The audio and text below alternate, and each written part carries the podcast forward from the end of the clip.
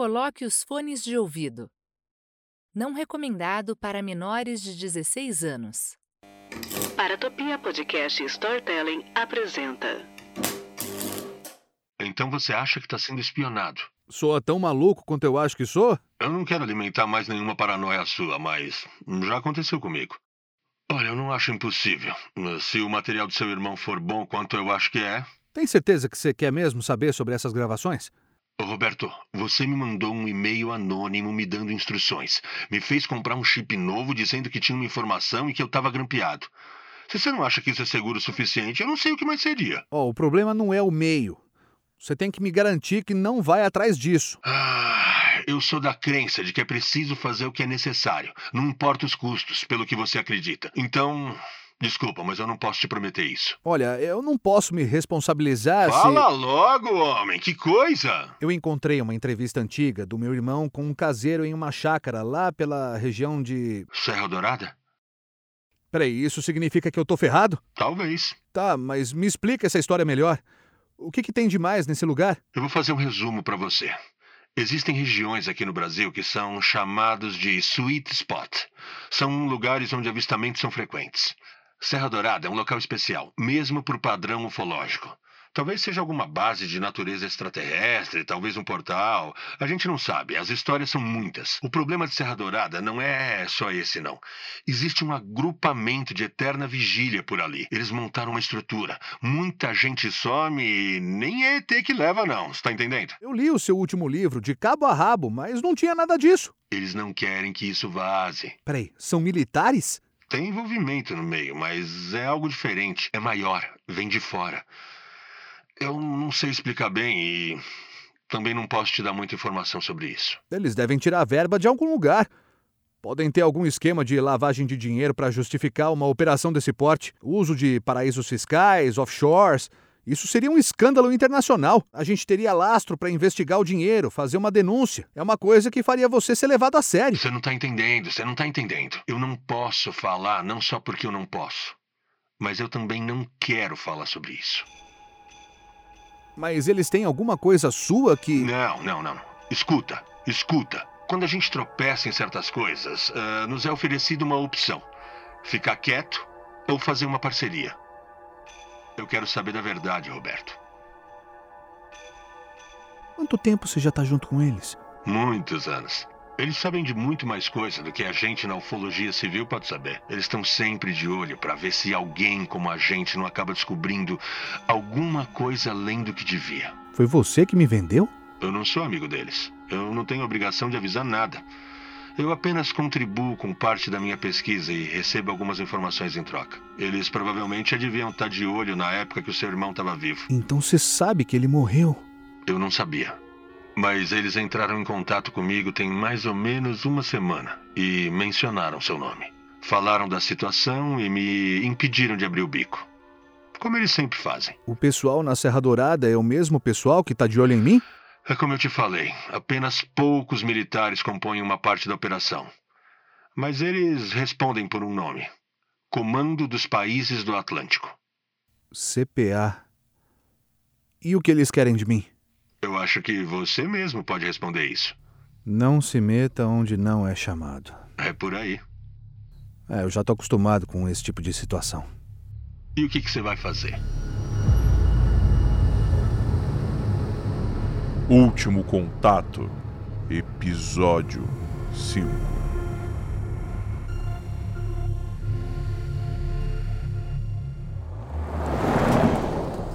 É isso. Eu não matei o meu irmão. Os últimos dias foram muito difíceis. Tá tão confuso na minha cabeça. Eu baixei a guarda quando ela foi necessária. Como que eu pude ser tão cego? Eu já fiz matérias sobre perseguição a opositores por todo tipo de corja na política. E no fim, a Júlia não tinha mesmo feito a denúncia. Eu liguei mais cedo para o Jânio, o militar da reserva que afirmou ter participado do grupo de investigação do exército. Quem me atendeu foi a esposa dele. Ela disse que o homem tinha falecido. E não me deu nenhum detalhe, e foi meio esquiva. Eu já vi esse comportamento antes. Ela acredita que ele tenha se matado. Infelizmente, eu devo ter transmitido alguma segurança. Mas ele devia estar sendo vigiado há muito tempo. E quando o cara abriu o bico, eu perguntei para a esposa dele sobre a caixa que eu vi naquele dia, com as fitas. Ela não estava mais no armário que ele guardava. Ou ele conseguiu enviar antes de acontecer, ou foi pego por alguém que tenha feito o serviço. Ele devia saber que alguma coisa estava acontecendo. Por isso ele desconversou comigo ontem no telefone.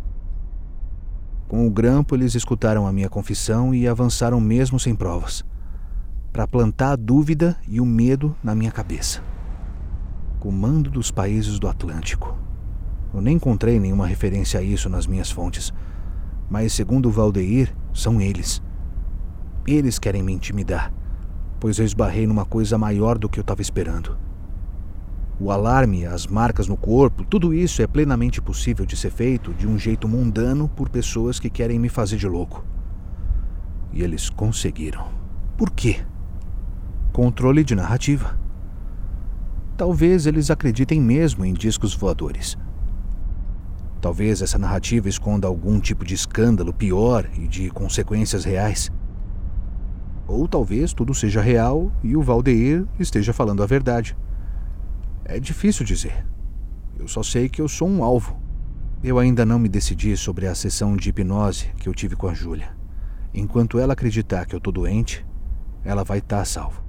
As gravações guardadas do meu irmão se foram, junto com o pendrive dele, quando a polícia esteve aqui. Eu não matei o meu irmão, mas a memória ainda está aqui na minha cabeça.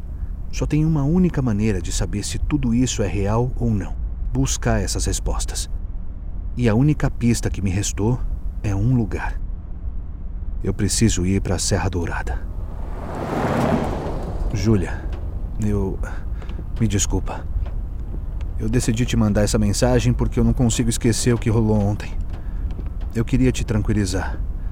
Eu realmente estava surtando e você me ajudou nisso. Sei lá, hoje eu acordei e pensei mais sobre tudo aquilo.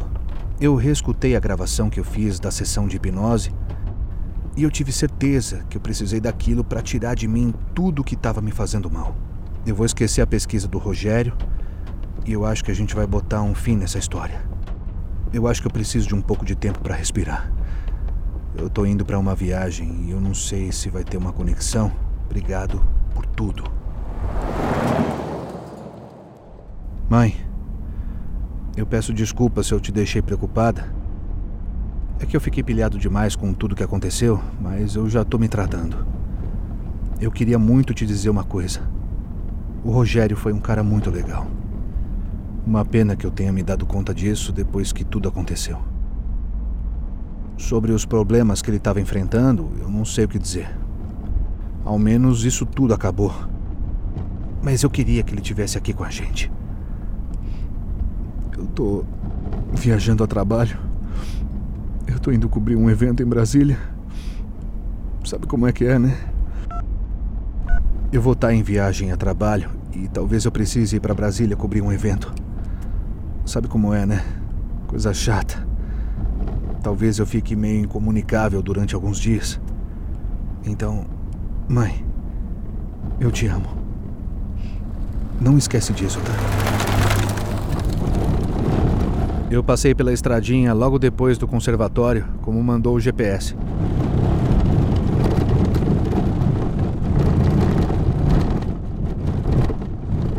Tive que pedir ajuda num bar de beira de estrada, porque eu não estava tendo sinal de mais nada. Felizmente eu baixei os mapas para navegação offline, mas está tudo desatualizado.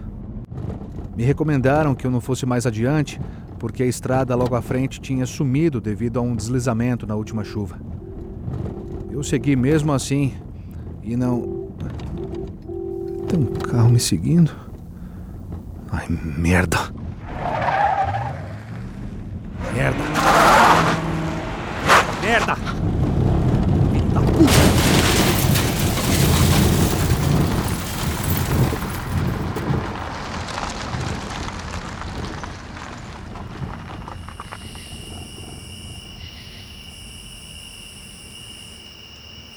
Sabe que para alguém que preza pela racionalidade, eu devo dizer que eu fiquei muito decepcionado.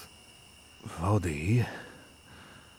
que, que você. O que, que você tá fazendo aqui?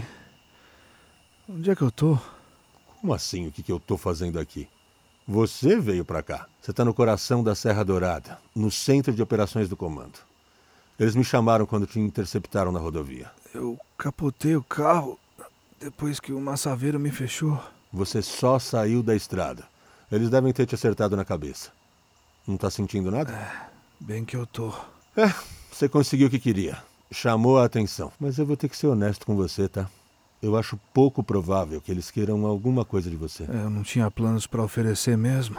Então você veio com a cara e a coragem para esse fim do mundo, sem nada para dar? Ah, pensei que você fosse querer se juntar a gente, fazer uma parceria a longo prazo. Me enganei então. Olha, eu meio que eu não tô interessado. Eles não acham que você tenha algo de valor de qualquer forma mesmo? É uma instituição que preza muito pela informação. Afinal, esse é o dinheiro dessa era, não é? Mas como que eles podem ter certeza que não tenho nada? Pouco provável. Diferente de mim, que tinha uma extensa pesquisa para compartilhar, você só tem uma língua solta. É como dizem por aí: jornalistas são apenas fofoqueiros profissionais. Pô, cara, assim você me ofende. Eu sinto muito, a gente que é ufólogo é ofendido de um monte de nome também. Pensei que você tivesse um pouco de fibra. Tá, ó, chega desse papo escroto. Isso é o quê? É uma barraca? É um dos barracões. Se bem que podia me deixar embora. E você vai fazer o que, seu louco? Vai sair andando pela mata a pé? São duas da manhã. Eu me arrependi. Eu preciso voltar pra casa. Conta outra. O que você veio fazer aqui, hein? Você tinha algum plano? Olha, eu sei entrar em contato com eles. Você tá mentindo. Ninguém entra em contato com eles. Roberto, eu espero que você entenda que a nossa relação nunca teve nenhuma mentira. Eu só não contei tudo que eu sabia. Mas o que eu falei é real. Aqui é a origem da maior parte dos avistamentos. Eles acreditam que os OVNIs saem dessa região. Mas depois de duas décadas desse pessoal aqui, ninguém nunca descobriu como, quando ou porquê. Mas a gente sempre vê nave partindo e sumindo. Sempre. É um espetáculo, cara. A luz vem, desce, vez ou outra, passam por cima da gente, quase como desafiando. E a maior parte das vezes ignoram todo mundo e somem para fazer o que tem que fazer, seja lá o que for. 20 anos aqui não encontraram um buraco do tamanho de um dirigível? É. A gente já teve operação nas cavernas da região, mas além de poucos voltarem, parece que as entradas mudam de lugar. Como assim? O buraco fecha e aparece em outro lugar? Não, nada disso. É difícil explicar. Mas é como se essa montanha inteira se movesse sem a gente sentir. Acampamentos como esse que a gente tá são momentâneos. Eles mudam de tempos em tempos, tentando estudar a topologia e a geografia da serra. Eles ficam tentando descobrir o próximo ponto de saída. Eles fizeram alguns avanços, mas até onde a gente sabe é impossível localizar a entrada e se comunicar com eles. Isso eu dou certeza para você. Bom, é isso aí. Já deu o seu tempo. Sinto muito, Roberto. Uma arma?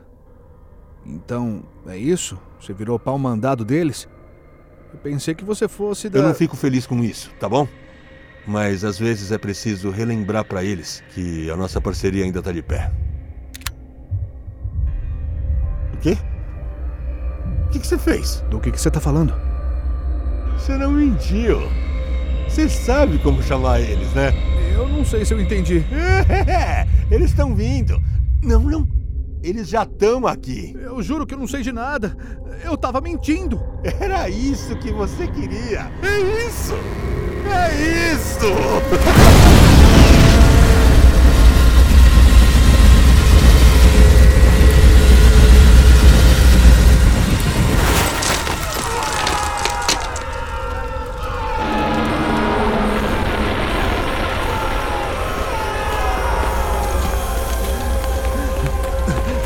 aqui. É por aqui. Ai, caralho. Por aqui. Por aqui. Mas isso.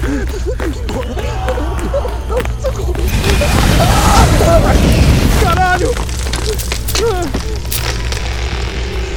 Ai, por favor. Eu só queria saber. Eu quero saber a verdade!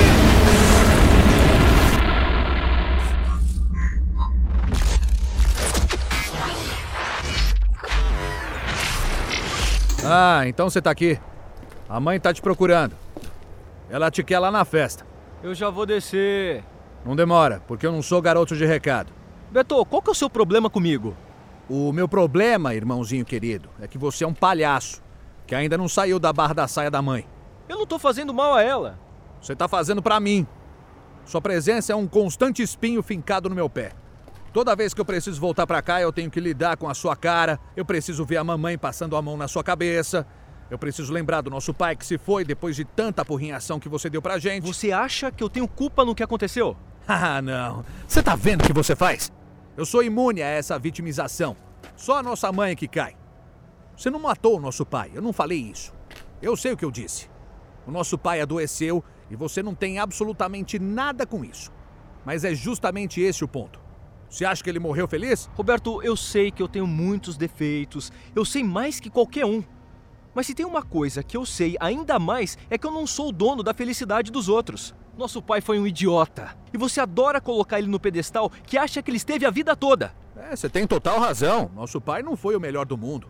Eu não sou o melhor irmão do mundo também. E eu tenho certeza que essa eleição você não ganha mesmo. Mas a nossa mãe sofreu nesse processo. Você tá pouco se lixando pra ela. Eu tô aqui. Eu tô dando apoio. Ah, não. Você não falou isso. Você é muito arrombado, Rogério. Puta que pariu. Você acha que tem o monopólio da opinião? Acha que as pessoas têm que concordar com você só porque escreve umas matériazinhas sobre política num jornal online?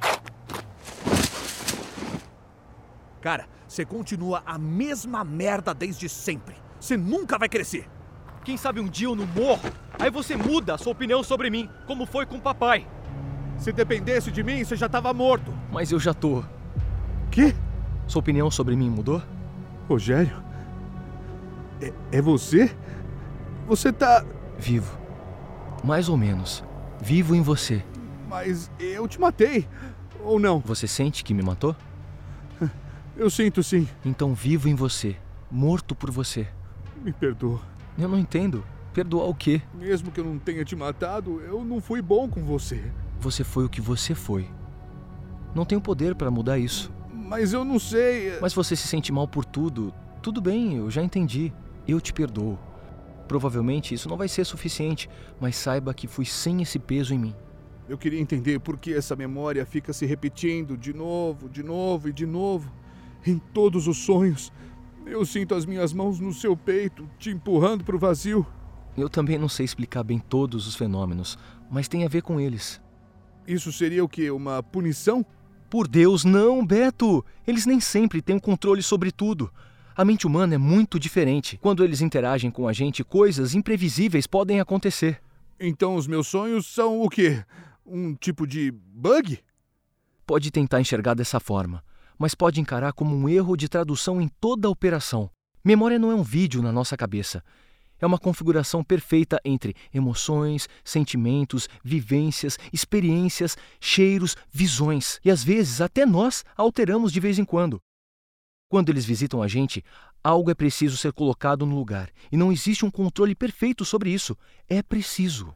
Por que a gente tá no alto do terraço de novo? Você me levou para cá. Eu não consigo me lembrar onde a gente estava antes de vir. É, isso tudo é dentro da minha cabeça? Sim e não. É que eu tô com uma sensação muito estranha. Você não é o Rogério, né?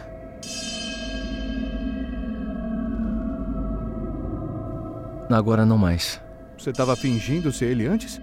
Acabei de chegar e esperei ele se despedir. O que me denunciou? É, tua fuça tá idêntica, mas eu reconheço os mínimos detalhes. O olhar, o tom de voz, a postura. Olha, não se sinta culpado. Ter demorado para reparar nisso foi graças ao seu talento. É que tudo parece real demais para ser só uma memória, mesmo que uma memória falsa. Você é um extraterrestre. Você não parece preocupado. É, agora eu tô calmo. É bem diferente de como eu achei que eu ficaria numa situação dessas. Então, então é isso. é- Você é um extraterrestre. Essa afirmação é limitada, mas para o seu entendimento pode-se dizer que sim. Eu sei que o Rogério tá morto. Eu vi ele sendo enterrado, então a minha pergunta Não é. temos permissão de responder. Ele não morreu? Não temos permissão de responder. Mas o que é tudo isso? É, o significado? Por quê? Por que a gente passou por tudo isso? Não temos permissão de responder. Por que você está usando a aparência dele? Não temos permissão de responder. Não pode.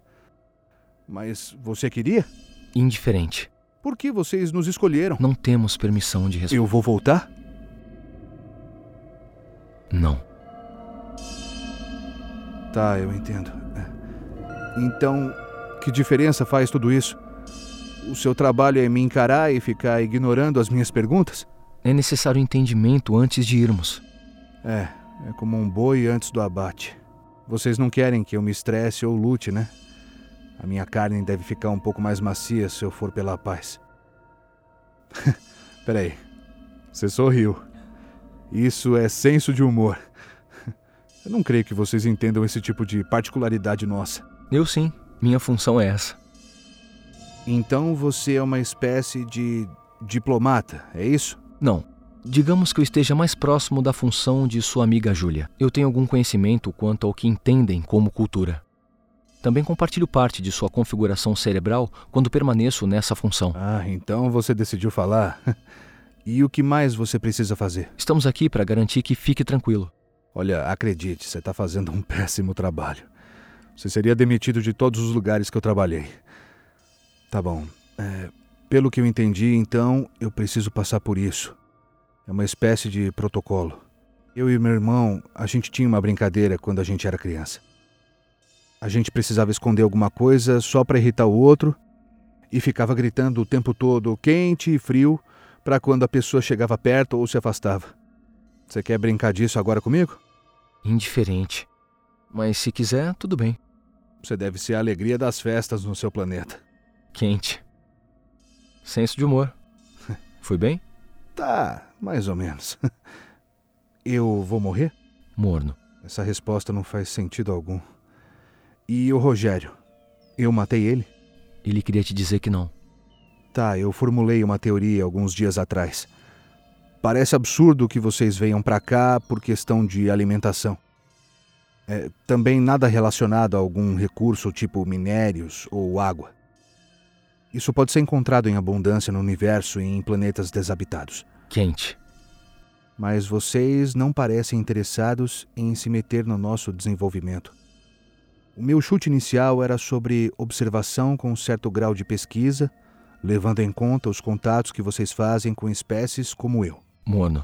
É, a Júlia me falou sobre a teoria do grande filtro. Eu suponho que possa existir alguma coisa assim, né? Quente.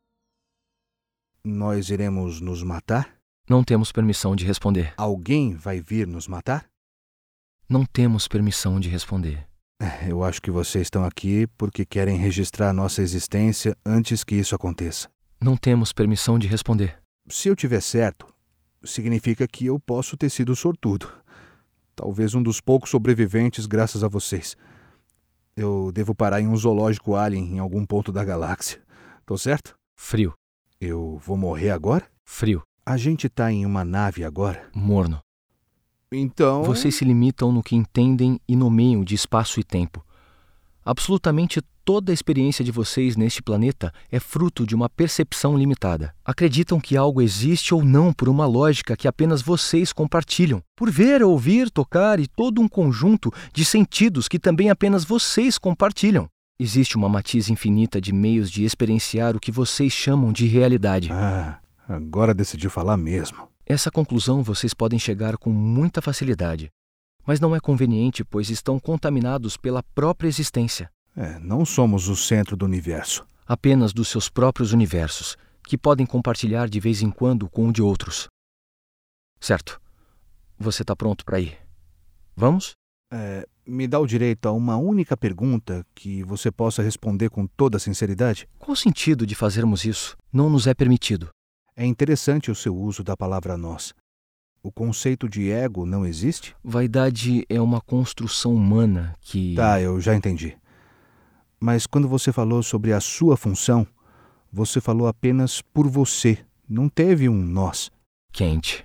É, eu realmente encho o saco de muita gente, né? Era o meu trabalho como jornalista. Não parece que eu vá voltar. Se você me garantir uma única resposta com sinceridade, eu prometo que eu não vou criar mais problemas para você e eu vou fazer o que você desejar. Tudo bem. Garantiremos uma pergunta. Peraí, assim, fácil desse jeito? Não podem simplesmente me arrastar para o planeta de vocês? Existem duas perguntas aí, mas não creio que seja a que você escolheu para esse fim. Então vamos apenas responder frio. Eu não cheguei a pensar em uma pergunta específica, é que são tantas.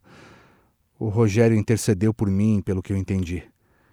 Ele ficou no meu lugar algumas vezes, mas quando ele se foi, sei lá, alguma coisa mudou.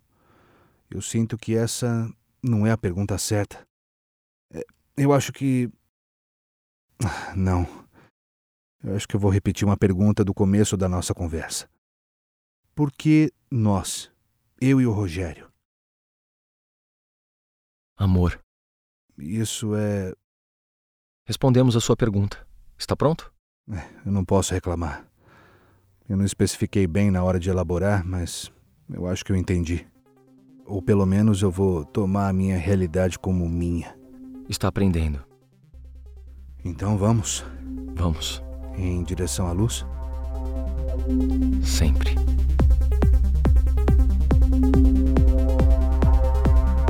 Último Contato é uma produção para Topia Podcast e Storytelling. Criado e roteirizado por Andrei Fernandes. Produção Ira Croft. Direção de elenco Júnior Nanete. Edição e sonorização Andrei Fernandes. Trilha original Gustavo Lima. Roberto Vieira por Marcelo Salsicha.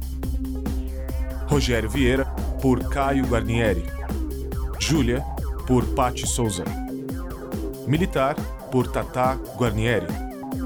Mãe por Patrícia Scalvi. Valdeir, por Fábio de Castro. Entrevistado 1, por Walter Cruz.